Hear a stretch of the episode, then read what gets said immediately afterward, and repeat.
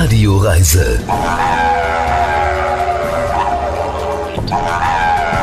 Die Welt mit den Ohren entdecken. Sie hören die Radioreise mit Alexander Tauscher. Ich grüße Sie. Diesmal geht es in die kleinste Stadt Österreichs, in das romantische Rattenberg im Alpachtal in Tirol. Freuen Sie sich auf eine winzige Stadt mit ganz großem, besonderem Flair. Dieses Flair erleben wir zu der wohl schönsten Zeit, in der man Rattenberg überhaupt erleben kann, nämlich vor allem im Advent. Da geht in den kleinen, wenigen Gassen ein Märchen über die Bühne. Wie vor Jahrhunderten leben Handwerker und Musiker das Leben von damals. Dazu die Kulisse der Häuser, die Burg und eben all die stolzen Menschen dieser Stadt und Region, wie der hier. Ich bin die Christine Gruß. Ich begrüße Sie herzlich in dieser kleinsten Stadt von Österreich. Wir machen heute eine Radioreise durch Rattenberg. Ein Gruß von Frau Gruß und äh, ein Gruß von mir hier an alle Reisefreunde. Gleich geht's los auf die große Reise in die kleine Stadt. Die Welt mit den Ohren entdecken. Das ist die Radioreise, die Sie zu neuen Horizonten bringt und damit Reiselust wecken soll. Im Studio Alexander Tauscher. Herzlich willkommen hier bei uns in dieser Show. Diesmal geht es in eine ganz kleine Stadt. Da sind Sie vielleicht schon mal dran vorbeigefahren. Vielleicht ja schnell mit dem Auto, mit dem Eurocity. Vielleicht standen Sie auch im Stau auf der Autobahn da auf dem Weg nach Italien. Wir biegen diesmal heute rechts ab und besuchen die kleinste Stadt in Österreich. Wir besuchen Rattenberg, kurz vor dem Abzweig ins Zillertal gelegen, nur wenige hundert Meter eben neben der Inntal-Autobahn am Fluss in die Stadt Rattenberg. Eine Stadt seit dem Jahr 1393 immer klein geblieben. Eine kleine Stadt mit großartigen Menschen. Unser Guide ist Christine Gruß. Wir grüßen Sie und musikalisch musikalisch begleitet uns auch ein großer, und zwar der große alpenländische Musiker Herbert Pixner.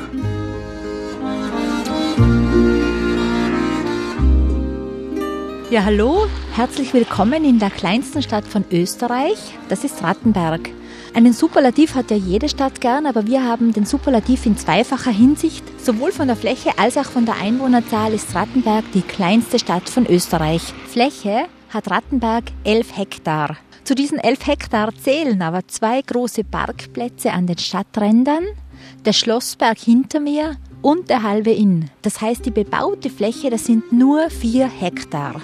Das ist wirklich winzig und von der Einwohnerzahl haben wir zurzeit 438. Der Höchststand war aber ungefähr 1000 Personen. Das war so im 16. Jahrhundert. Das war die Blütezeit, der Bergbau. Und noch in den 60er Jahren des 20. Jahrhunderts lebten hier auch knapp 1000 Personen. Es ist schon ein Schwund. Also um hier zu leben, ich muss ganz ehrlich sagen, man muss ein überzeugter Rattenberger sein. Hierher zu ziehen ist nicht so einfach. Wer hier geboren ist, der ist mit Leib und Seele Rattenberger.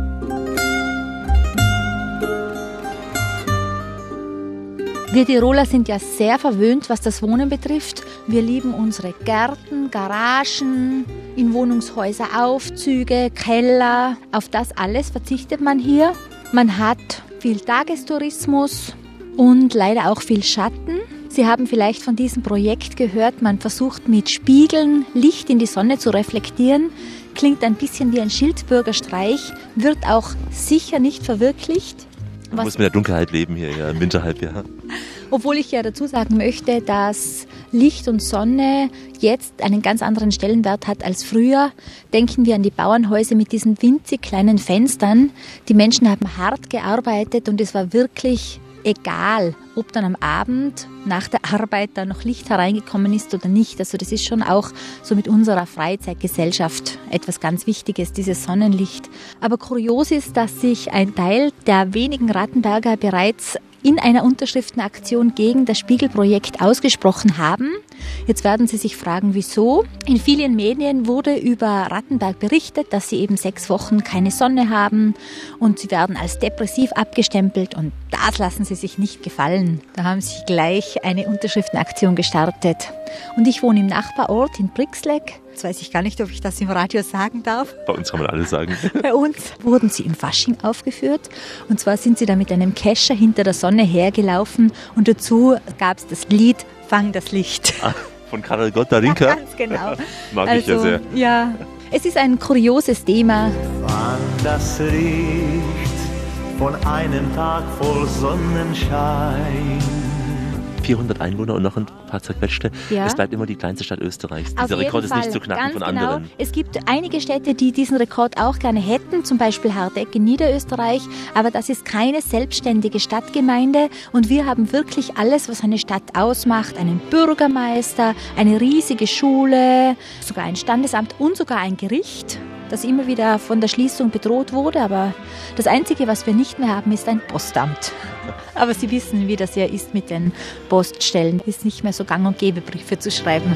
Ich lese oft heimlich einen alten Liebesbrief, der viele Jahre lang in meiner Lade schlief. Viele wundern sich, so ein kleiner Ort und schon eine Stadt. Früher war das überhaupt nicht wichtig, dass eine Stadt groß war.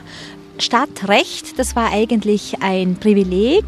Da musste jeder halten, seine Waren verkaufen. Eine Stadt war auch immer befestigt durch Tore.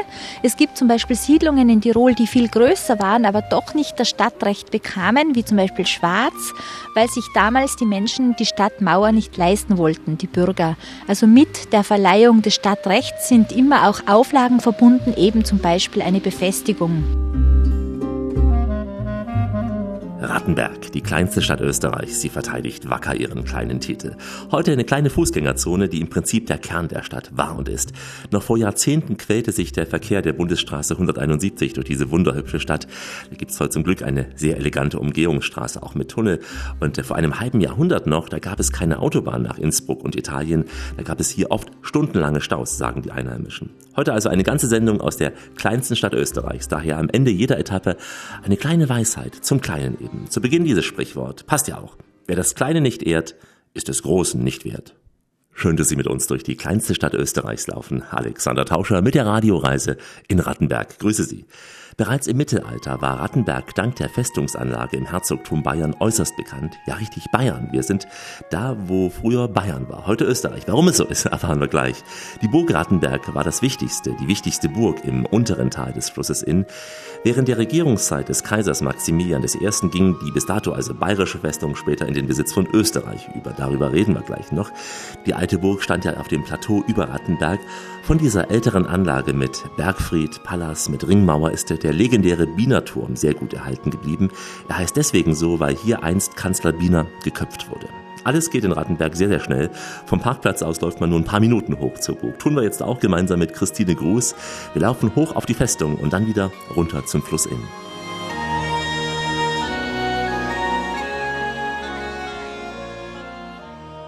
Wir schauen auf die Stadt hinunter und sehen die ganze Begrenztheit dieser Stadt. Sie hat die Form eines Dreiecks, ist eben eingebettet zwischen Inn und diesem Burgfelsen. Die Burg, das war früher die zweitgrößte Festung in Nordtirol, wurde aber eben mehr oder weniger ausgeschlachtet. Es wurde als Gefängnis verwendet und man sieht hier heroben dieses Wirrwarr an Dächern. Man hat auch, wenn wir jetzt ein paar Schritte weiter hinübergehen, da ist eine Zeichnung vom Egon Schiele. Der hat Rattenberg gezeichnet und man kann diese Zeichnung mit dem Original heute, mit der Stadt vergleichen. Und erstaunlicherweise schaut es eigentlich noch gleich aus wie zu Beginn des 19. Jahrhunderts, wo Schiele, ein ganz bekannter österreichischer Expressionist, Rattenberg gezeichnet hat.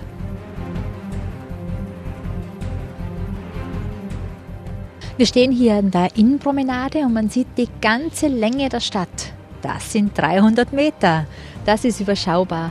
Also man sieht schon die nächsten Orte, Radfeld und Kramsach und in der Ferne Brixleck. Und hier schützt der Inn, das heißt man brauchte hier keine Stadtmauer. Also es liegt eingebettet zwischen Felsen und Inn in der Form eines Dreiecks. Und wir sind auch an einem ganz besonderen Gebäude angelangt, das ist das Badhaus.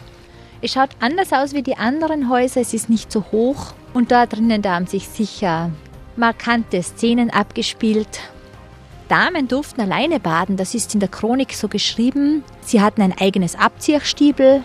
Männer haben miteinander gebadet in großen Holzbottichen und die hatten den Namen Bayerischer Saudruck. Das nächste Kuriose ist, worin hat man gebadet? Das liegt nahe, im heilkräftigen Innenwasser. Man musste zum Beispiel den Kopf dreimal hineinstecken und war gegen irgendetwas geheilt. Und ich habe natürlich nachgeschaut, gegen was es geholfen hat. Und in der Chronik steht, gegen Irrsinn, gegen Fettleibigkeit, gegen Geschwüre und gegen stinkende Füße. Und auch heute probieren immer wieder Kinder gerne aus, ob dieses Innenwasser wirklich noch heilkräftig ist. Und ich kann Ihnen versichern, es heilt jede Hautabschürfung innerhalb von Stunden. Spaß. Kalt. Huch, ist das aber nass. Blitzplatz, Blitzplatz. Huch, wie ist das Wasser nass. Blitzplatz, Blitzplatz. Huch, wie macht das Spaß. Das Badhaus ist gerade frisch renoviert. Das Denkmalamt spricht hier natürlich bei jedem Bauabschnitt mit. Wir Fremdenführer durften da mal den Denkmalamtsleiter begleiten. Sehr interessant. Zum Finanzieren, glaube ich, brutal. Weil es eben UNESCO-Welterbe ist. Richtig, ja? ganz genau. Also diese Häuser sind alle mindestens 500 Jahre alt, die ältesten gar 800.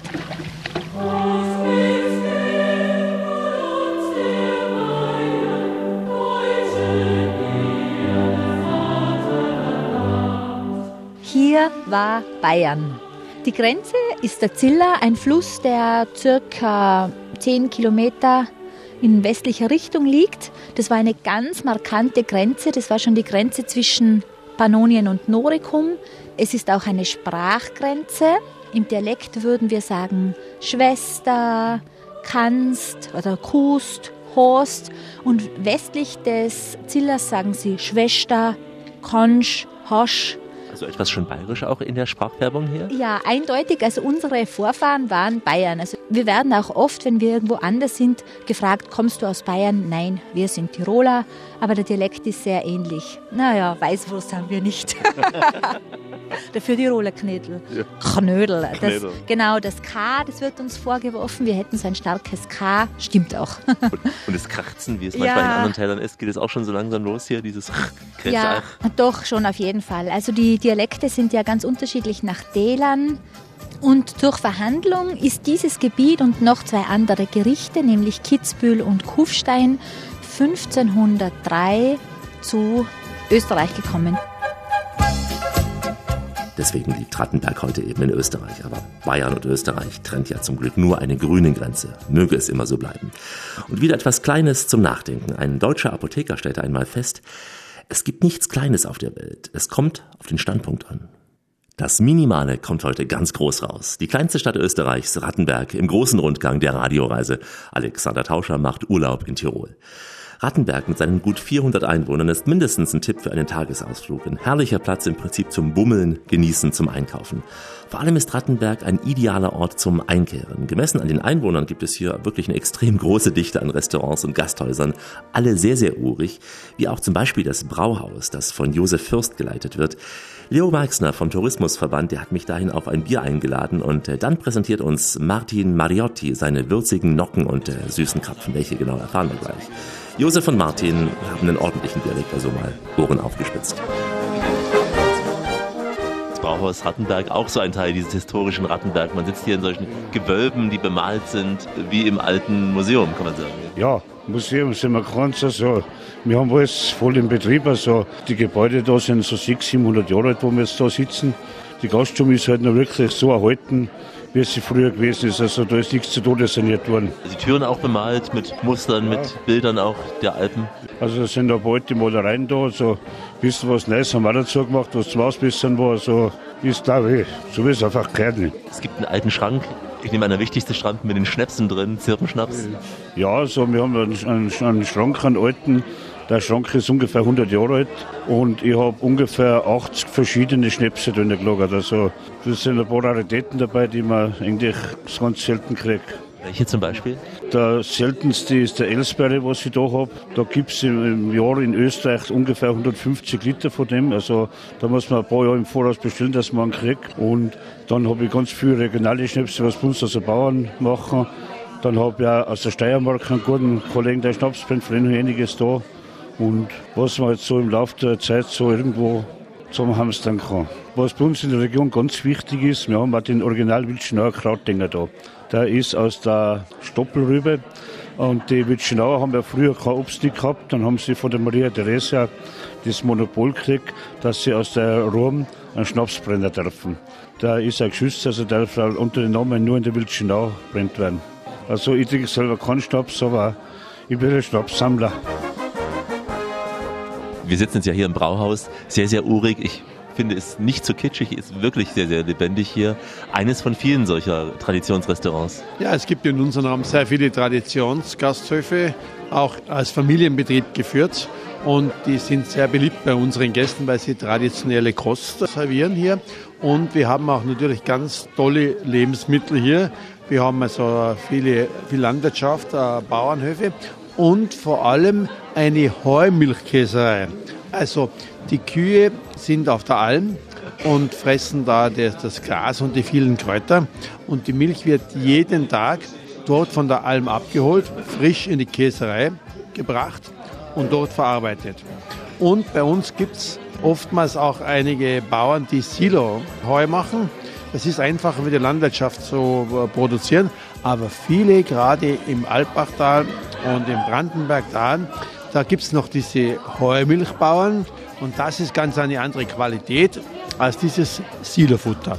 Und dieser Käse hat dann auch einen ganz anderen Geschmack. Es ist ein Unterschied, wenn diese im Sommer diese Kräuter von der Alm da sind und im Winter, wenn auch diese Heumilch dann von den Heuschobern verarbeitet wird, haben wir ganz eine besondere Qualität und die wird in unseren Landgasthöfen und auch hier in der Stadt verarbeitet und das ist bei unseren Gästen sehr beliebt. Ich bin der Martin Mariotti. Du bist äh, aus Kramsach, gebürtig und wohne du jetzt in Rottenberg. Die Kaspreisknädel werden halt gemacht aus Kartoffel, Knoblauch ist drin, Knädelbrot, verschiedene Käsesorten, speziell Graukäse und Weizenmehl. Schnittlauch, das ist eigentlich das, die Kasnuchen. Das wird verrührt in einem großen Teig und dann gebraten? Ja, genau, dann wird es platt geformt und außergebraten in Butterschmalz.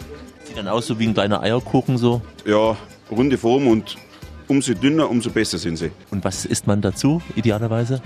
Die kann man in einer Suppe geben, in einer Rindsuppe oder man isst sie trocken zu Krautsalat oder Sauerkraut. Bist du ganz typisch hier fürs Alpachtal? Alpachtal, Zillertal, ja. Was würdest du noch empfehlen, typisch hier zu essen? Die süßen Krapfen. Das sind die besten Krapfen, was wir haben. Das ist mit Schoko-Himbeer. Früher eigentlich hauptsächlich werden sie gemacht aus Bovidel-Marmelade, aber die mögen halt viele Leute nicht und jetzt haben wir die aus Schoko-Himbeer-Füllung. Ja, klingt besser. Diese Kachern ist ja ein Essen, was erfunden worden ist, um eben ein Essen für die armen Leute anzubieten. Ja, das hat es eigentlich, glaube ich, früher eher auf den Bergbauernhöfen gegeben. Da hat man wenig Fleisch gehabt früher, ja. Und so sind eigentlich die Produkte wiederverwertet worden. Eier, Mehl, Käse, selber gemachten, speziell Graukäse. Unsere erste kulinarische Etappe in Rattenberg. Ich verspreche, es bleibt nicht die letzte. Der deutsche Lyriker Friedrich Rückert formulierte mal passend zu diesem Thema diesen kurzen Reim. Das kleine Pfefferkorn sieh für gering nicht an. Versuch es nur und sieh, wie scharf es beißen kann. Hier ist Rias, Rattenberg in allen Schattierungen. Alexander Tauscher mit der Radioreise in der kleinsten Stadt Österreichs. Willkommen hier bei uns. Rattenberg liegt zwischen Fels und Inn am Fuß einer Burg aus dem 10. Jahrhundert. Früher diente die Stadt so als Umschlagsplatz für Waren der Innschifffahrt und als Zollstelle an der Grenze zwischen Tirol und Bayern. Das historische Zentrum ist im In-Salzach-Stil erbaut. Manche sagen im italienischen Stil ist nicht so, wird uns gleich Christine Gruß erklären auf unserem weiteren Rundgang durch Rattenberg.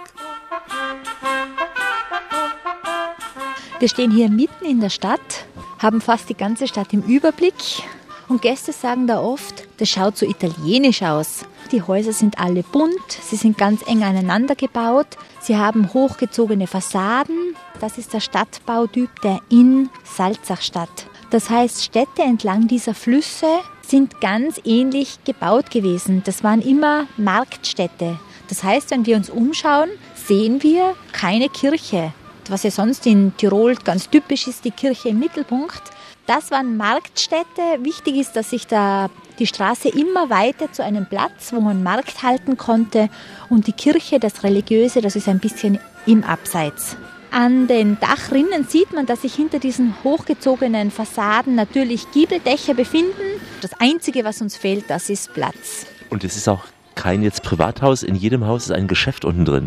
Kann man sagen, ja, es lebt vom Handel, auch jetzt noch vom Tourismus Wenn man hier wohnt, muss man auch etwas äh, spartanisch wohnen. Es gibt natürlich keine Balkone hier. Ja. Richtig, keine Balkone, keinen Lift, keinen Keller. Das liegt an der Hochwassergefahr. Wenn Sie sagen spartanisch, ja, wie gesagt, es liegt ganz bestimmt an den verwöhnten Tirolern.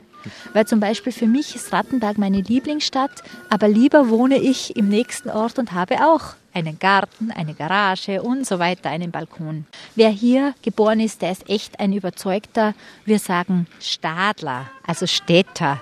Man kennt sich hier, also wer hier wohnt, der kennt natürlich, natürlich jeden. Natürlich, natürlich. Das ist in Tirol sowieso typisch, man ist eigentlich mit jedem Berdu, grüß Die sozialen Kontakte sind sehr wichtig.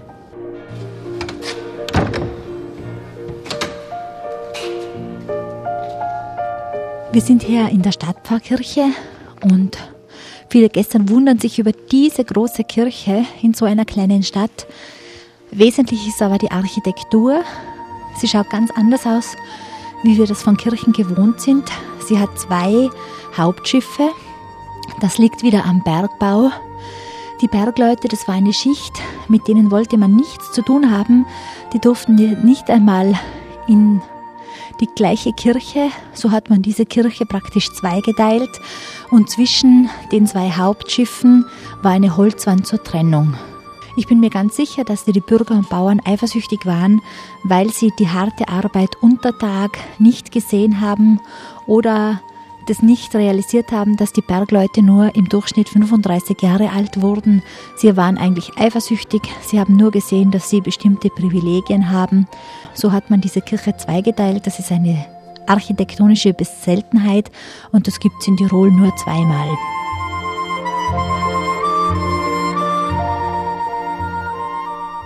Die Pfarrkirche ist nur eine der drei Kirchen von Rattenberg. Es gibt auch die Spitals- und die Klosterkirche. Die Klosterkirche ist allerdings profaniert, aber zwei Kirchen für diese kleine Stadt, das ist immer noch stattlich. Sie ist auch tiptop ausgestattet, also es ist eine sehr reiche Pfarre. Und wir haben hier eine Heilige, man sagt, sie ist die einzige Heilige Tirols. Man nimmt an, dass sie hier geboren ist in Rattenberg. Es gibt auch ihr Geburtshaus, aber ich habe mich genau damit beschäftigt und ich bin mir sicher, man hat sie so einfach in die Tiroler Geschichte ein bisschen hineingepackt. Die heilige Notburger hat die Sichel in der Hand, sie mahnt den Feierabend ein, sie durfte immer die Arbeit beim Abeläuten unterbrechen, aber einmal ist ein Gewitter am Himmel gestanden und ihr Chef, der Bauer, hat gesagt, du machst fertig. Und so nahm sie die Sichel, warf sie in den Himmel und da ist sie scheinbar stehen geblieben. Und so hat sie uns heute doch etwas Wichtiges zu sagen. Nehmt euch Zeit zum Rasten, Zeit zum Beten. Manche sagen, die erste Gewerkschafterin. Wir spüren hier auch diese wunderbare Akustik, die man auch selbst hier hört, dieser Hall auch unserer Worte in der Kirche. Ja, das stimmt. Es ist wirklich ein ganz berührender Ort, sicher ein Kraftort. In der Mitte sind riesige Säulen aus Hagauer Marmor. Das ist so ein schöner roter Marmor ja, es ist eine besondere Kirche.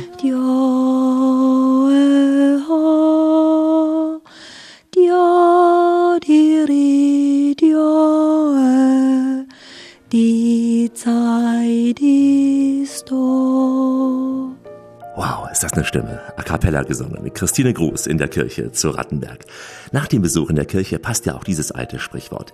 Kleine Glöckchen klingen auch. Bei uns gibt es weitere große Geschichten aus der kleinsten Stadt Österreichs. Da ist zum Beispiel die große Kunst des Glasblasens, die große Konditortradition, die großen Alphornbläser, auch der große Schnee im Skijuwel. Hier, hier ist der große Alex, der sagt wie immer an dieser Stelle, auf Weiterhören. Radioreise mit Alexander Tauscher. Richtet auf eure Lauscher, denn hier spricht der Tauscher, der Alexander, grüßt sie alle miteinander und wünscht auf diese Weise eine schöne Radioreise. Von der Größe ein Zwerg, Rattenberg, die kleinste Stadt Österreichs, aber wir haben genug Geschichten für eine ganze Show. Rund 400 Einwohner leben auf rund drei Hektar, dazu noch ein Parkplatz und der Fluss. Das ist im Prinzip schon Rattenberg, aber in ist, was drin ist. Die mittelalterliche Fußgängerzone ist wie ein Schaufenster des Traditionshandwerks. Vor allem wird sie dominiert vom einmaligen Schauhandwerk der zahlreichen Glasbetriebe da. Die allermeisten Touristen zieht es, so habe ich es beobachtet, äh, zu Kieslinger Kristallglas. Es ist aber mehr als nur ein Geschäft. Es ist äh, fast ein Museum der Glaskunst. Das Geschäft geht bis in den Bergstollen der Festung hinein.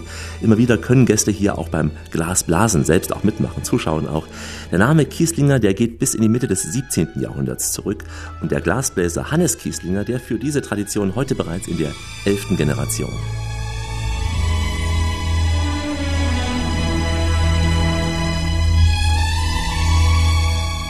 Wir sind hier das größte Glasgeschäft in Rattenberg. Wir sind eigentlich ein Veredelungsbetrieb mit ca. 35 Mitarbeitern und haben auch eine eigene Glasschmelze hier in Rattenberg. Und wir haben auch diese Werkstätten geöffnet. Das heißt, man kann uns über die Schultern schauen, wie das Glas eigentlich geblasen wird und dann in weiterer Folge, wie es dann graviert, bemalt oder auch geschliffen wird. Wir haben hier gerade gesehen, dass Kinder auch blasen können an diesem Rohr und dann entsteht eine Kugel. Sieht sehr einfach aus. Ja, das ist und für Kinder äh, eigentlich so eine Kinderwerkstätte gemacht, wo die Kinder die Farbe des Glases selber auswählen können und dann mit der Hilfe von unseren Glasbläsermeistern auch das Blasen letztendlich in die einfachen Kugelform oder sowas oder so eine leichte Durstkugel oder Weihnachtskugel jetzt in der Saison auch formen können oder sowas. Da müssen wir das heiße Glas von oben holen und zentrieren das Ganze an der Pfeife und die Kinder können dann mit der eigenen Luft oder sowas die Kugel dann eigentlich blasen. Wenn die Luft in die Pfeife reinkommt, dann wird es auch ganz eine schöne Kugel und sonst muss man halt manchmal ein bisschen nachhelfen. Aber das funktioniert ganz gut und, und das ist eigentlich im Zuge des Rattenberger Advents ist es eigentlich zu, zu einem großen Deal geworden, diese Weihnachtskugel für den Opa oder für die Oma selbst zu blasen oder sowas. Das, für ist Rattenberg sehr bekannt, einmal ein bisschen eine andere Aktivität im Advent. All das, was man hier sieht, ist hier selbst gemacht. Also alles selbst geblasen hier auch? Alles, was hier im Mundblasbereich, die ganzen farbigen Sachen oder alles, das, was üppig veredelt ist, ist alles typisch aus Rattenberg. Ja? Es gibt natürlich dann auch maschinelle Teile, wo ein Rohling von einer Maschine geblasen ist, wo hier in Rattenberg nur die Malerei oder die Gravur gemacht wird. Wie viele Glasbläser haben Sie angestellt hier? Wir haben hier vier Glasbläser, die aus dem Bereich von hüttentechnischem Glas arbeiten und haben dann eigentlich eine relativ große Veredelung noch mit dabei. Also Glasgravur, Glasmalerei, Glasschleiferei und auch alles, was in der Glasbläserei gemacht wird, wie Sie es hier sehen, muss ja dann noch kalt verarbeitet werden. Man kann ja Glas, so wie es an der Pfeife ist, nur formen, indem man es an der Pfeife hat und das muss alles nachbearbeitet werden. Wir sehen hier zum Beispiel auch bei der Erzeugung von Weingläsern oder auch alles, was im Bereich mit Formen gemacht wird, wird ja dann, nachdem es fertiggestellt ist, oben mit den Diamanten leicht geritzt und dann mit Gas wird dann die Kappe abgesprengt und dann muss der Mundrand erst so geschliffen werden, dass er letztendlich für unseren Mund gut genug ist, für den sensorischen Trinkgenuss gut genug ist. Aber so ein Glasbläser muss im Prinzip schon sehr oft am Tag blasen, also erfordert auch viel Atmung. Ich glaube, es geht, geht auch um die Kontinuance, es ist wie beim Musikspielen, es muss auch schön gleichmäßig in die Pfeife rein und dann wird das Glas auch schön die Wandstärke gleich gediegen oder sowas oder gleichmäßig, ja. Und das ist eigentlich das Wichtigste. Und für größere Stücke oder sowas hat man natürlich schon die Assistenz einer Pressluft. Es gibt schon einen Kompressor auch mit dabei, wo man dann größere Sachen aufbläst. Das Glas, habe ich eben gesehen, auch so ganz elegant abgeschnitten. Dieses heiße Glas sieht so einfach aus. Ja, Glas ist von der Konsistenz her, solange es flüssig ist, äh, zu vergleichen mit einem Honig. Ja? Von 1200 Grad bis 700 Grad kann man das recht gut formen. Und bei 700 Grad wechselt es dann den Zustand. Da ist es dann vom Flüssigen geht es dann in den festen Zustand. Und, und, zu diesem Zeitpunkt soll das Glas eigentlich dann fertig geformt sein. Sonst muss man es wieder aufwendig erhitzen. Und äh, wenn dann Glas äh, den Ausgleichszustand hat, dann muss man es sowieso langsam auf Raumtemperatur kühlen, damit man es dann weiter veredeln kann. Auch hier in Rattenberg gibt es nicht nur die Teile, wir machen auch zum Beispiel ganz bekannt für den Biathlon-Weltcup diese Weltcup-Biathlon-Vokale. Da wiegt einer bei die 8,5 Kilo. Das sind halt einfach so ein bisschen so Stücke, wo man sehr, sehr stolz ist, dass man die in der Glasstadt Rattenberg produzieren kann. Oder auch für das US Open, die Pokale, also sind wir auch sehr, sehr gut etabliert. Das heißt, die großen Tennisstars tragen zum Teil ihre Teil unsere, unsere Trophäen im Haus, ja, ja. Und Ihr Haus ist ja wirklich nicht nur ein Geschäft, eine Manufaktur, es ist ja wie ein Museum. Also wir sehen es ja auch Sie sind ja unterhalb der Burg, also in einer richtigen Höhle und darin dann eingebettet diese ganzen ja, Ausstellungen. Das sind so momentan so temporäre Ausstellungen. Die Glashütte war ja hier im Nachbarort in Gramsach und die war eigentlich bis 1936 und meine Großeltern haben sogar noch in der Glashütte gewohnt. Und die ganze Kaltarbeit von der Gramsacher Glashütte ist auch in Rattenberg vonstatten gegangen. Und als die Glashütte dann 1936 zugesperrt wurde, ist dann mein Großvater, die sind dann alle hier im Ort geblieben. Und damals waren es noch drei große Familien und haben die Tradition des Glasmachens und des Glasveredelns aufrechterhalten. Das war eigentlich der Grund, warum sich in Rattenberg bei 400 Einwohnern eigentlich fast äh, acht oder zehn verschiedene Glasveredelungsbetriebe angesiedelt haben. Bekommen Sie heute leicht noch Nachwuchs? Ist es schwierig oder leicht, junge Leute zu begeistern für dieses das Handwerk? Das Bild des Glasbläsers ist nach wie vor in Österreich präsent. Präsent. Es gibt's, aber wir haben jetzt zum Beispiel den letzten Lehrling haben wir gehabt, da war ein Lehrling in, in ganz Österreich. Aber uns ist sehr, sehr wichtig, dass das Berufsbild des Glasbläsers aufrechterhalten bleibt. Wenngleich es nicht immer so einfach, einfach ist, die, die Jungen für diesen Beruf zu begeistern, weil er im Sommer extremer Hitze ausgesetzt ist. Und man kämpft natürlich auch so gegen eine zunehmende Industrialisierung, weil einfach es gibt sehr, sehr viele Maschinen, die in, sagen wir mal, in acht Stunden 20.000 Gläser ausspucken, wo es dann eigentlich fast kein Marketing mehr dafür gibt. Das ist eigentlich das Problem. Man muss diesen Beruf lieben, ja, sonst Ja, würde man, muss ihn. ihn lieben und vor allem ist die Magie des Glases im, im heißen Zustand. Es kann eigentlich Kleinserie gemacht werden oder auch für große. Wenn man mal eine Bier- oder eine Mineralwasserflasche erzeugt wird, machen wir immer die Prototypen, bevor das dann in eine große Maschine geht. Und das ist eigentlich die Stärke von Rattenberg, dass wir so flexibel sind. Ja, dass sie das auch weiterhin leben so, ja. Auf alle Fälle, ja. Ein glasklares Gespräch mit Hannes Kieslinger über die Glastradition in Rattenberg, der kleinsten Stadt Österreichs. Heute ist hier alles minimal, aber nur vergleichsweise, denn ohne kleine gäbe es keine großen. In Farbe und Stereo, die Bilder im Kopf und der Klang im Ohr. Das ist sie, die Radioreise aus Rattenberg mit Alexander Tauscher. Grüße Sie. Wir sind unterwegs in der kleinsten Stadt von Österreich. In ein paar Minuten könnten wir hier schnell und bequem durchlaufen, aber wir haben ja so viele Geschichten am Wegesrand aufgegabelt. Erst recht in der Adventszeit, denn da strahlt die Stadt im Kerzenschein. Beim Rattenberger Advent werden an den offenen Feuerstellen Erinnerungen wach, ja, an Weihnachten, wie es früher einmal war. Im mittelalterlichen Rattenberg eben wird der Advent überraschend anders gefeiert. Ohne diese üblichen Weihnachtsmarktstände, aber mit viel Kerzenschein, wärmenden Feuerstellen und oft auch den besonderen Wein. Auch Adventsbier gibt's hier. Und das Motto eben, alles bleibt anders. Leo Meixner hat mich auf diesem Rundgang begleitet. Er hat viele Jahre im Tourismusverband gearbeitet, kennt in so einer kleinen Stadt natürlich fast jeden, auch den Alphornbläser Georg, den wir gleich noch treffen werden. Wir haben also eine ganz besondere Atmosphäre hier. Es gibt nämlich bei uns in Rattenberg kein elektrisches Licht bei dieser Adventfeier. Es gibt nur einen Mann, der all diese Lichter an den Häusern anzündet, die großen Fackeln. Und dann gibt es überall Feuerstellen in der Stadt und in jedem Haus, bei jedem Fenster ein kleines Lichtlein. Und das erzeugt eine ganz besondere Stimmung, die einzigartig eigentlich bei uns da ist. Deswegen auch keine Verkaufsstände wie überall anders, wo dann im Prinzip die Sachen aus den Geschäften verkauft werden. Na, es gibt also nicht diese Plastiksachen, die da in anderen Orts verkauft werden, sondern hier haben die Geschäfte geöffnet. Die meistens sind die ja Glasgeschäfte oder Kunsthandwerksgeschäfte und die stellen auch hier diese äh, Sachen aus und verkaufen das. Und die städtlichen Vereine können auch hier Stände aufstellen, aber sonst sind keine Fremdanbieter hier zugelassen.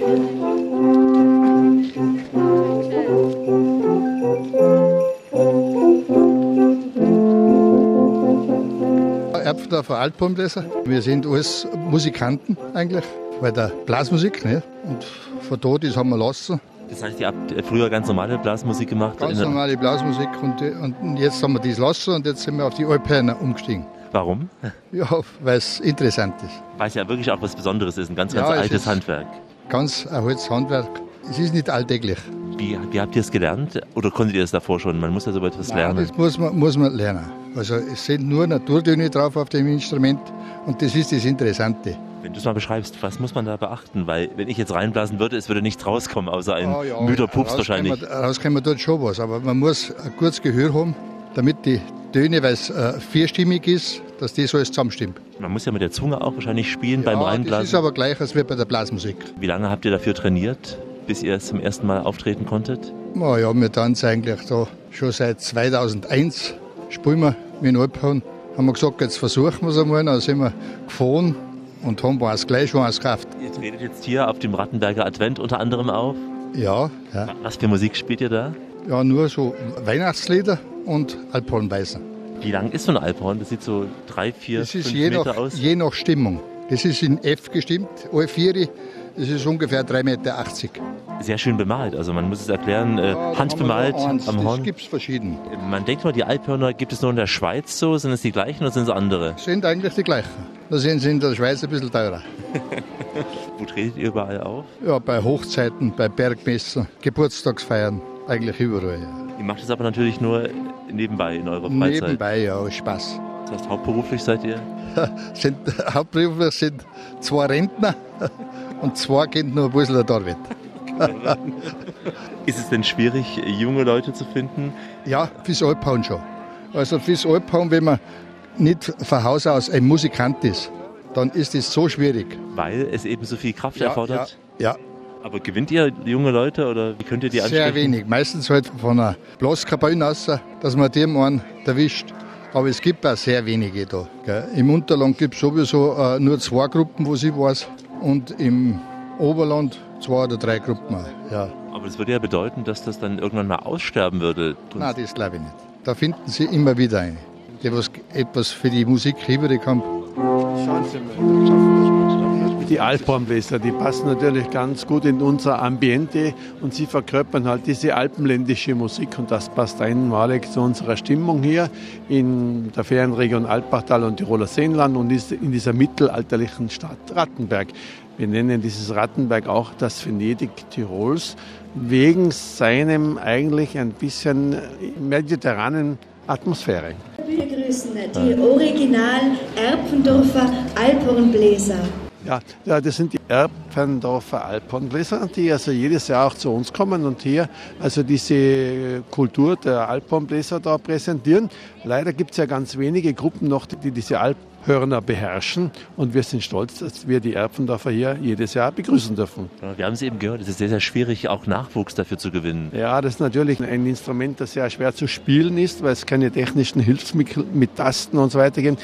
Die müssen also die unterschiedlichen Töne mit ihren Lippen formen und bilden.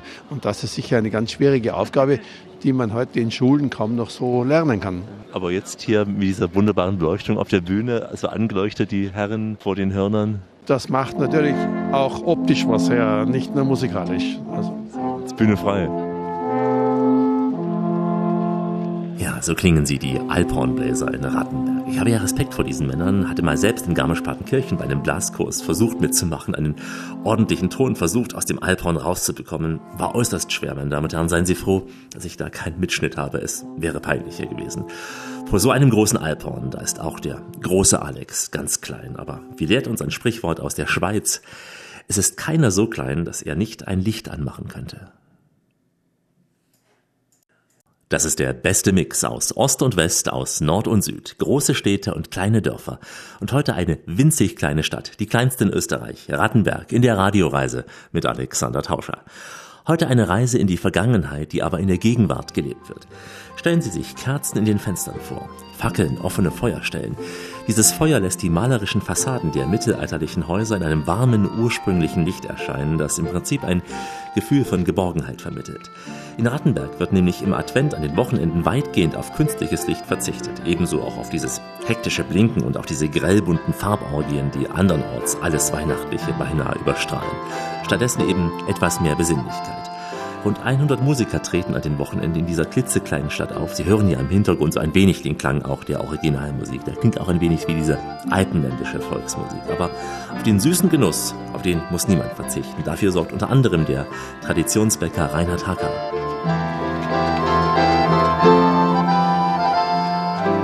Ich bin da der Konditormeister und in fünfter Generation darf ich diesen Betrieb führen. Ihre Spezialität sind? Zur Weihnachtszeit natürlich äh, Teebäckerei, Stollen und Lebkuchen. Da haben wir ganz einen besonderen, äh, anlässlich der Gründung des Rattenberger Advents, haben wir da den Rattenberger Advent-Lebkuchen, ein altes Rezept von Vorgenerationen wieder herausgeholt und zu neuem Leben erweckt. Sie werden uns sicher das Rezept nicht verraten, aber wie schmeckt dieser Lebkuchen? Schmeckt tut er hervorragend. Nein, er ist gefüllt mit Ribiseln, das sind rote Johannisbeeren, und Preiselbeeren. Ja? Und mit einer über 70-prozentigen Edelbitterschokolade überzogen. Also sehr würzig und fruchtig im Geschmack. So ja. ist es, ja genau. Nicht so ganz süß wie die normalen. So, ja genau, geht ein bisschen durch die Preiselbeeren und die Ribisseln geht ein bisschen in die eher säuerliche Richtung. Machen Sie noch eigene Schokolade? Ja, Schokolade haben wir auch, ja, ganze Spezialitätenpalette. Wir hm, waren eine der ersten, die mit Grand Cru Schokoladen gearbeitet haben. Das sind so sortenreine Schokoladen, die dann bei uns zu Tafelschokolade fertig verarbeitet werden. Sie zeigen hier ja auch den Kleinen, wie man so in der Kinderbäckerei ja, bäckt. Genau, da geht es um Folgendes. Also wir bereiten äh, kleine Lebkuchenbehänge vor für die Kinder und die Kinder äh, lernen dann mit Fachleuten äh, das Ausverzieren von diesem Christbaumbehang aus Lebkuchen. Das sind diese Herzen, die man sieht, mit ganz feinen Strichen übermalt, mit Nehmen wir an, Zuckerglasur ist das? Genau, das ist äh, Eiweißglasur, ja, also Zuckerglasur, Eiweiß mit Zucker gemischt. Und dann kommen so Mimosen und Perlen und so weiter drauf, damit das Ganze ein bisschen weihnachtlich glänzt. Können die Kinder hier üben? Das machen sie natürlich auch in der Backstube selbst? Ja? Wir machen es dann sozusagen auch professionell fertig und die gibt es dann auch bei uns zu kaufen. Die hängt man dann um den... Die hängt man auf den Christbaum. Das ist eher so eine, eine bisschen bäuerliche Variante. Wenn man die wieder abhängt, sind die ja schon hart oder kann man die noch essen dann? ich, ich würde sie gleich einmal essen. Also, erst am Heiligen Abend draufhängen, am 25. runtergeben und gleich essen. So kurz nur, ja? Also, genau. Weil sonst ist schade drum. Ja, ja? der Tagesgebäck. Achso, ja. Das ist keins, was man aufhebt dann fürs sollte, nächste sollte man, Nein, sollte man nicht fürs nächste Jahr aufhalten. Wie lange halten die frisch so? Ja, schon. Also zwei, drei Wochen schon. Weihnachtskuchen, Weihnachtskuchen, ach, den möchte ich mal versuchen. Wie das duftet, wie das duftet. Hallo, dreh die Finger weg. Au! Machen Sie auch diese Schokokugeln, die, die es auch gibt für Weihnachtsbäume, die an sie dranhängen, die, die ähm, Hohlkörper? Wir machen Trüffelpralinen, aber nicht als, als Christbaumbehang. Also was wir noch machen als Christbaumbehang sind diese Windringe. Das ist Schaumgebäck, ganz bunt eingefärbt, das man dann also im Ofen trocknet. Es wird dann mit, mit Buntstreusel besprüht, bestreut und dann, das kann man auch hervorragend am Christbaum aufhängen. Macht ihn bunt. Weihnachtskuchen, Weihnachtskuchen, darf der Daddy nicht versuchen. Und den naschen dann die Kinder, weil's für dich gesünder ist. Wir sind ja hier in so einem offenen Hof, ein sehr, sehr großer offener Hof hier. Ja, also dieses Haus äh, besteht eigentlich aus zwei Häusern. In der Mitte ist ein gotischer Innenhof. Das jüngere Haus ist aus laut Giebelstein 1720 und das ältere aus 1540 circa. Äh, das waren immer schon Lebzelter in dem Haus beheimatet. Also seit 1774 geht es bei uns zurück, ist es sozusagen nachweislich, dass die Süße Zunft, damals eben Lebzelter und, und äh, Wachszieher waren das, sind in diesem Haus beheimatet richtiger Traditionshandwerker. So ist es, ja, genau. Sie gelten auch als einer der Erfinder dieses Rattenberger Advents? Erfinder war dann ein Künstler und Regisseur, aber ich habe mitwirken dürfen bei der Gründung und beim Aufbau vor 20 Jahren dieser inzwischen zur Tradition gewordenen Veranstaltung, ja. Die ja wirklich kein Vergleich ist zu selbst traditionellen äh, Weihnachtsmärkten in Salzburg, München, Nürnberg. Es ist ja ganz, ganz anders. Sie haben jetzt das richtige Wort für mich als Stichwort in den Mund genommen, und zwar Markt. Wir verstehen uns nicht als Markt, sondern als Adventveranstaltung mit einem künstlerischen Programm, mit einem Musikprogramm äh, über die ganze Stadt verteilt, viel natürliches Licht. Das ist eigentlich der Aspekt hinter dem Ganzen. Also wenig Markt und viel Tradition, viel Musik und, und Geschichte und so weiter. Was man auf der Straße unter Anführungszeichen bekommt, ist eigentlich nur Verpflegung. Traditionelle Speisen, die da vor den Leuten zubereitet werden und dort eben auch verzehrt werden können. Also wenig Markt heißt wenig Verkaufsstände jetzt? Äh, Im Grunde fast keine Verkaufsstände, genau, denn die Intention dahinter war eigentlich die, wir haben alle so schöne alte und toll renovierte Geschäftslokale dass es eigentlich fast schade ist, wenn wir unsere Dinge auf die Straße stellen und die Leute nicht zu uns in unsere Lokalitäten und in unsere Geschäfte kommen. Also Sie locken eher rein? Wir, wir, locken ist von Ihnen. Sie empfehlen reinzukommen? Wir empfehlen rein. und öffnen sich ja auch nicht am 2. Novemberwochenende, wie es andernorts auch schon der Fall ist? Na, wir öffnen immer zum Advent, also an den vier Advent-Samstagen und Sonntagen. Das ist eben auch das Besondere am Advent in Rattenberg. Es gibt nicht diese üblichen Verkaufsstände draußen, sondern nur ein paar Handwerker und der Advent läuft weitgehend in diesen kleinen gemütlichen Läden und Lädchen ab. Am Ende dieser Etappe wieder eine kleine Weisheit. Die Wichtigkeit des Kleinen wächst unter den Augen einer großen und treuen Seele. Wenn Sie diese Stimme hören, dann wissen Sie, es ist die Radioreise mit Alexander Tauscher. Grüße Sie. Heute Urlaub in Rattenberg, der kleinsten Stadt in Österreich. In Rattenberg wird der Advent vor einer historischen Kulisse gefeiert, die nicht nur in großen Kinderaugen ein Leuchten entzünden kann. Nämlich mit der Dämmerung, da stellen die Stadtbewohner hunderte Kerzen in ihre Fenster. Ab und zu hört man auch den Klang alter Werkzeuge oder eben auch einer alten Holzsäge. Der rüstige Walter Marksteiner steht am Rand der kleinen Gasse und sägt unentwegt Baumstämme. Ja, er macht das fast ohne Pause. Und die Besucher, die Kinder, die können ein wenig mitsägen. Wir hören es ja hier im Hintergrund. Das Sägen und der Walter Marksteiner. Bravo! Der Mann zirkt aber zurück. Ordner? Genau. Genau, hin und her. Wie wenn es streiten wird.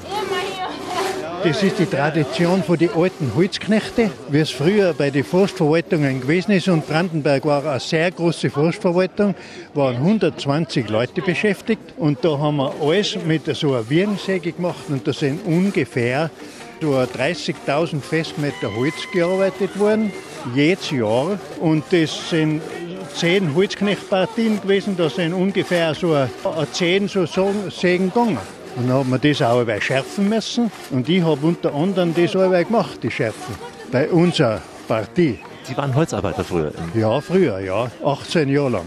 Und am Tag wie viel Baumstämme bearbeitet? Das ist verschieden gewesen. Das ist, wenn es ein großer Baum gewesen ist, da hat man lang gebraucht zum Umsägen. Lang. Und sagen wir, wenn es großes Holz gewesen ist, dann haben wir halt drei, vier große Bäume haben wir gearbeitet in einem halben Tag, in fünf Stunden. Vorgeschnitten haben, damit dann daraus andere Sachen geschnitzt werden konnten? Das sind Bloche sind da gemacht worden, vier Meter lang, drei Meter lang und viereinhalb Meter lang. Das ist dann mit der Trift nach Kramsach gekommen und dann ist es auf der Lände, auf der Landessack geschnitten worden, hauptsächlich Bretter. Oder es ist gleich auf die Bahn gekommen, dann ist es weitergegangen. Das war damals eine komplette Handarbeit, also gab es keine Maschinen? Nein, da hat noch keine Maschine gegeben. Bis 1960 so um und um haben wir alles mit der Zugsäge gemacht und dann ist die Motorsäge gekommen. Das ist ja wahnsinnig anstrengend. Für die Besucher, die jetzt mal fünf Minuten das machen, ist es ja schon sehr anstrengend. Ja, für die Besucher ist es anstrengend, aber wenn man das immer macht, wie es bei mir gewesen ist, wo man drin aufwächst, da ist das nicht so schlimm. Man hat auch dann mehr Kraft und Sie müssen ja extrem starke Oberarme bekommen haben dadurch. Ja, ja, da, da sind die Muskeln, die Muskeln schon stark gewesen. Bei den Armen und bei den Füßen. Das hat die Frauen beeindruckt sicher. ja, ja. Gibt es das heute noch? Ist diese Arbeit heute noch so Ja, oder machen es heute Maschinen? Na, heute gibt es mit der Motorsäge oder mit den großen Maschinen, wo die mit der Triefhammer, wo sie das Holz herbringen, da werden die Bäume nur umgeschnitten und dann wird es mit dem Seil hergezogen oder mit der Seilbahn und dann an Ort und Stelle, wo es auf den Lastwagen kommt, wird es dann abgelegt. Und jetzt hier zeigen Sie ja diesen Brauch, vor allem Kinder auch, die packen mal an symbolisch und sägen hier. Die Kinder, ja, die, denen gefällt das da so. Und sie wissen wohl nicht eigentlich, für was das ist, aber die älteren Leute, die machen das auch gern und haben da schon eine Ahnung noch, wie es früher gewesen ist. Leider Gottes geht das alles in Vergessenheit. Weil es heute alles maschinell ist. Und ich habe das deswegen gemacht. Vor 20 Jahren habe ich das angefangen, mit der Wiegensäge da was zu tun, um das, das nicht in Vergessenheit kommt. Und dann haben die Leute oft gesagt zu mir, ja, möchtest du das noch machen? Dann habe ich gesagt, nein, ich möchte das auch nicht mehr machen, aber ich tue das nur, die Leute zeigen, dass man weiß, wie es früher gewesen ist. Dass das nicht ganz in Vergessenheit kommt. Und das sieht man eh da, die Leute sind da, die sind immer da bei uns und die wollen das machen. Glaube, wer heute ein Privathaus hat, der macht es noch so im kleinen Rahmen, Holzhacken, schneiden, aber nicht mehr in diesem Umfang wie damals. Na, heute, äh, mei, heute kauft man das Brennholz schon fertig, ofenfertig, irgendwo in einem großen Geschäft nicht. Da sind nur die wenigsten, noch, die daheim vor dem Haus zum Beispiel das noch mit der Motorsäge machen. Mein Vater ist auch beim Krieg gewesen und ist zuletzt im Krieg noch nicht daheim gewesen. Und da haben die Weiberleute vor dem Haus, die Frauen haben das Brennholz gemacht vor dem Haus. Immer so Februar, so um und um. Und ich sage immer, die haben da geschnitten, die Weiberleute, dass der Kittel, der Ruck gerade so hin und her geflogen ist. ja. So, ja. Das war so. Das konnten die Männer nur nicht sehen, weil sie nicht da waren. Ja, das, das, das kann man sich heute nicht mehr vorstellen. Mein Gott, Walter, er hat echt kräftige Oberarme. Um die werden ihn sicher manche junge Männer beneiden, die im Fitnessstudio ihre Gewichte stemmen und dann so im Muskelshirt, im engen, kurzen Muskelshirt zeigen, was sie drauf haben. Aber bei den Muskeln, da zählt eben das Kleine meist weniger als das Große. Wobei auch hier schon das Kleine oft reichen würde. Denn erst die Kleinheit zeigt die Feinheit. Die Radioreise mit Alexander Tauscher geht langsam in die Schlussetappe. Heute das Alpachtal mit Rattenberg unter anderem, die kleinste Stadt Österreichs, aber mit großer Umgebung. Hier ist vieles möglich, von Rafting bis Skifahren. Wir sind in einer Ferienregion, die sich gerne als eine von Österreichs Genussregionen sieht, liegt sicher nicht nur am guten Essen hier. Einer der weiteren Hauptorte, das ist die Gemeinde Kramsach am Nordufer des Inn, wurde ja schon genannt, also direkt vis-à-vis -vis von Rattenberg. Diese Gemeinde wird gern als Badewanne Tirols bezeichnet. Hier liegen gleich vier idyllische Seen mit beliebten Badestellen, also in der Nähe direkt von Rattenberg. Nur einen schmalen Hügelrücken entfernt bei Brixleck, da zweigt das Alpachtal nach Süden ab. Und hier gilt das Blumendorf Alpach eben als das schönste Dorf, sogar als schönstes Dorf Österreichs. Dieses Prädikat bekam Alpach einmal. Und äh, wer im Winter zum Skifahren kommt, der kann sich auf das Skijuwel Alpachtal Wildschönau freuen. Der Tourismusverband Alpachtal Seenland, der betreut dieses gesamte Gebiet und äh, was von der kleinsten Stadt Österreichs ja im Prinzip bis eben zu diesen großen Pisten reicht. Darüber sprach ich mit dem Geschäftsführer Markus Kofler. In unserer Region geht es einmal eigentlich das Alpachtal, das kennt man eigentlich schon, das mündet dann hier in der kleinsten Stadt Österreichs, das ist eben Rattenberg, das ist auch das Zentrum unserer schönen Ferienregion. Und dann kommt man eigentlich über den Inn hinüber.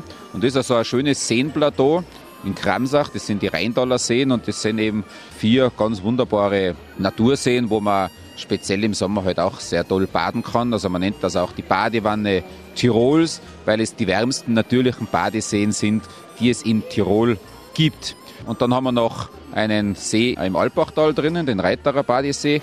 Ja, und so gesehen ist es eigentlich dann das Seenland in Tirol. Es sind natürlich alles kleinere Seen, aber wir Tiroler sind ja gleich einmal mit was zufrieden. Und wahrscheinlich wird es aber über 20 Grad werden, ne, das Wasser im Sommer? Ja, die Badetemperatur liegt so zwischen 22 und 25 Grad.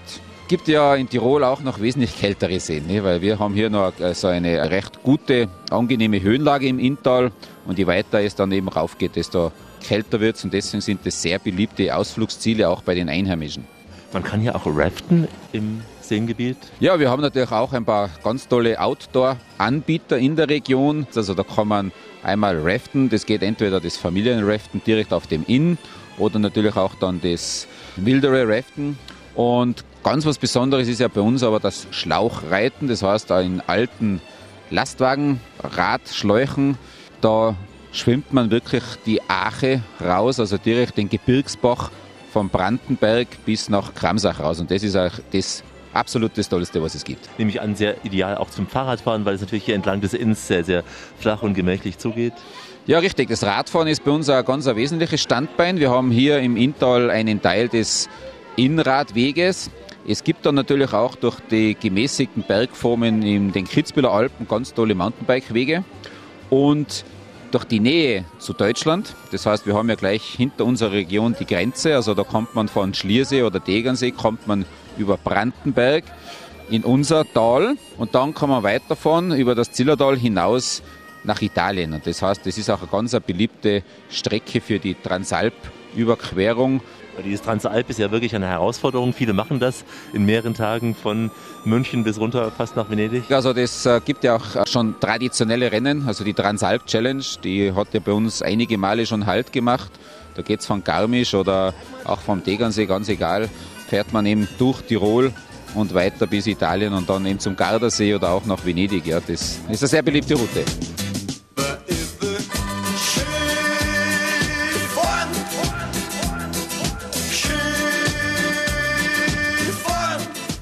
Das Skigebiet hier. Man denkt mal an die großen Skigebiete, Ischgl, Kitzbühel, Seefeld. Ein kleines, feines. Ja, unser Skigebiet ist klein und fein und dennoch äh, ist es unter den zehn größten Skigebieten hier in Tirol, seit wir eben den Skigebietszusammenschluss haben von den zwei Tälern Alpachtal und Wildschenau und das nennt sich jetzt eben Skijuwel Alpachtal-Wildschenau. Und was uns ganz besonders auszeichnet, ist auch die tolle Möglichkeit, dass wir sehr viele Off-Pist-Möglichkeiten haben, das heißt zum Tiefschneefahren und zum Baudern, wie das auf Neudeutsch heißt. Ja, und das ist schon sehr, sehr beliebt und ist zwar immer noch ein Geheimtipp, aber es entwickelt sich also sehr gut und das Tolle beim Skigebiet ist einfach, wir haben eine ganz tolle Pistenfläche und auch sehr moderne Anlagen und da gibt es eigentlich keine Wartezeiten und das genießen die Leute vor allem mit dem Flair dieser zwei tollen Bergdörfer, dem Alpachtal und auch drüben im Wildschenau, also diese zwei Hochtäler, die sind schon ein, auch ein, ein Augengenuss gell? und das in Verbindung mit den Bergen der Kitzbüheler Alpen ist das schon wirklich eine ganz tolle Verbindung. Ist es so steil wie die Steif in Kitzbühel oder eher gemächlich und für jeden etwas dabei? Ja, unser Skigebiet ist eigentlich ein Familienskigebiet. Und zwar nicht nur, dass hier eigentlich nur Eltern mit Kindern Skifahren, sondern wirklich, dass es sowohl für die Familien tauglich ist, aber auch für die gesamte Skifahrerfamilie. Das heißt, vom Könner bis zum Anfänger haben wir alle Pisten da und das ist eigentlich das, was uns äh, so auszeichnet, dass man wirklich sehr selektiv fahren kann und auf der anderen Seite auch dann wieder sehr genussvolle Schwünge machen kann. Bis hin zum Einkehrschwung in den zahlreichen Hütten natürlich. Die gibt es auch, ja? Ja, wir haben über 20 äh, Skihütten und die bieten ja quer durch eigentlich alles an, vom tollen einheimischen Gericht äh, bis natürlich zum internationalen notwendigen Germknödel. Aber wir bleiben eigentlich eher beim Kaiserschmarrn und genießen dann noch ein, ein gutes Glas Wein.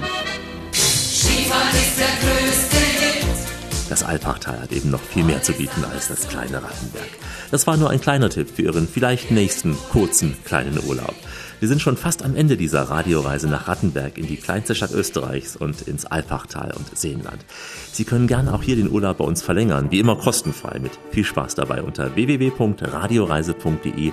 Da gibt es diese Sendung nach Rattenberg als Podcast zum Nachhören, wann immer Sie wollen, wo immer Sie wollen und vor allem auch wie oft auch immer Sie wollen. Hier finden Sie viele weitere Sendungen nach Tirol, zum Beispiel mehrere Sendungen an den benachbarten schönen Aachensee oder ins benachbarte Zillertal. Reisen nach Innsbruck haben wir im Angebot, genauso wie auch nach Kufstein Kufstein, um nur ein paar Orte mal in Tirol zu nennen. Reisen in alle Welt unter www.radioreise.de. Hier auch die Fotos und Texte in unseren Blogs und die aktuellen Infos gibt's wie immer bei Facebook und überall da, wo der moderne Mensch sonst noch unterwegs ist. Ich verabschiede mich in den Sprachen der Welt, die sicher auch in Rattenberg hören werden. Ganz sicher in diesen schönen Handwerksläden, auch da im Glasladen unter anderem, denn die sind heiß begehrt, diese Glaswaren, bei Touristen aus aller Welt. Da hört man unter anderem Goodbye, Au revoir, Ciao, Auf Wiederloge, Adios, Hey, Farewell, Tschüss, bis Vidania, Shalom, Salam Alaikum und natürlich, natürlich sagen die Tiroler am liebsten Servus, Pfiat Ja, mein Name ist Leo Meixner. Ich habe viele Jahre in dem Tourismus gearbeitet. Ich freue mich, dass ich jetzt viele Grüße an alle Zuhörer senden kann und würde mich freuen, wenn wir Sie im Winter zum Skifahren hier treffen könnten oder beim nächsten Rattenberger Advent oder im Sommer. Einfach, um hier einige schöne Tage zu genießen. Ich möchte alle, alle grüßen, die da zuhören und ich bin der Walter, äh, alter Holzwurm. Ich darf Ihnen hier aus der Traditionskonditorei Hacker in Rattenberg die allerbesten Wünsche aussprechen an die Hörer der Radioreise mit Alex. Ich bin der Markus Krofler. Liebe Radiohörer, schöne Grüße hier aus dem schönen Alpachtal und dem Tiroler Seenland. Natürlich vom Alex, der sich hier ein paar schöne Tage bei uns gemacht hat und das Alpachtal und Tiroler Seenland selbst erkundet hat. Viele, viele Grüße und Servus, vielleicht bis bald bei uns. Liebe Grüße an die Radioreise mit Alex aus der Glasstadt Rattenberg. Ich bin Hannes Kieslinger. Schönen Gruß von Martin Mariotte an Radioreisen. Ich bin der Frust Sepp, der Brauswirt von Rottenberg und möchte alle Hörer von der Radioreise mit Alex herzlich aus unserer Großstadt grüßen. Das war die Radioreise mit Alex durch Rattenberg. Danke fürs Zuhören. Ich hoffe, wir sehen uns. Dankeschön. Und am Ende dieser Reise in die kleinste Stadt Österreichs noch diese Weisheit. Ohne kleine gäbe es keine großen. Deswegen bleiben Sie schön reisefreudig, meine Damen und Herren, denn es gibt noch mindestens 1000 Orte in dieser Welt zu entdecken. In diesem Sinn, wie immer, bis bald. Radioreise mit Alexander Tauscher.